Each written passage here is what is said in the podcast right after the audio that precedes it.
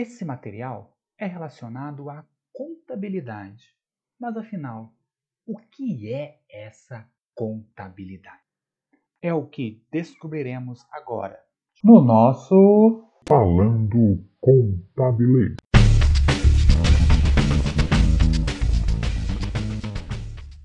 A contabilidade é uma ciência social que estuda o patrimônio. Assim, temos dois pontos importantes.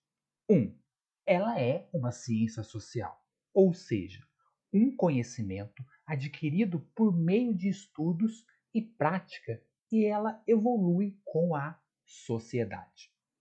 Os homens das cavernas, por exemplo, usavam pedras e desenhos para exercer essa contabilidade.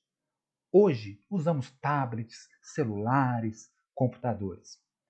Além da evolução da tecnologia, há também o impacto da organização social. Revoluções industriais, por exemplo, mudam o formato de empresas e, com isso, novas necessidades de registro são criadas.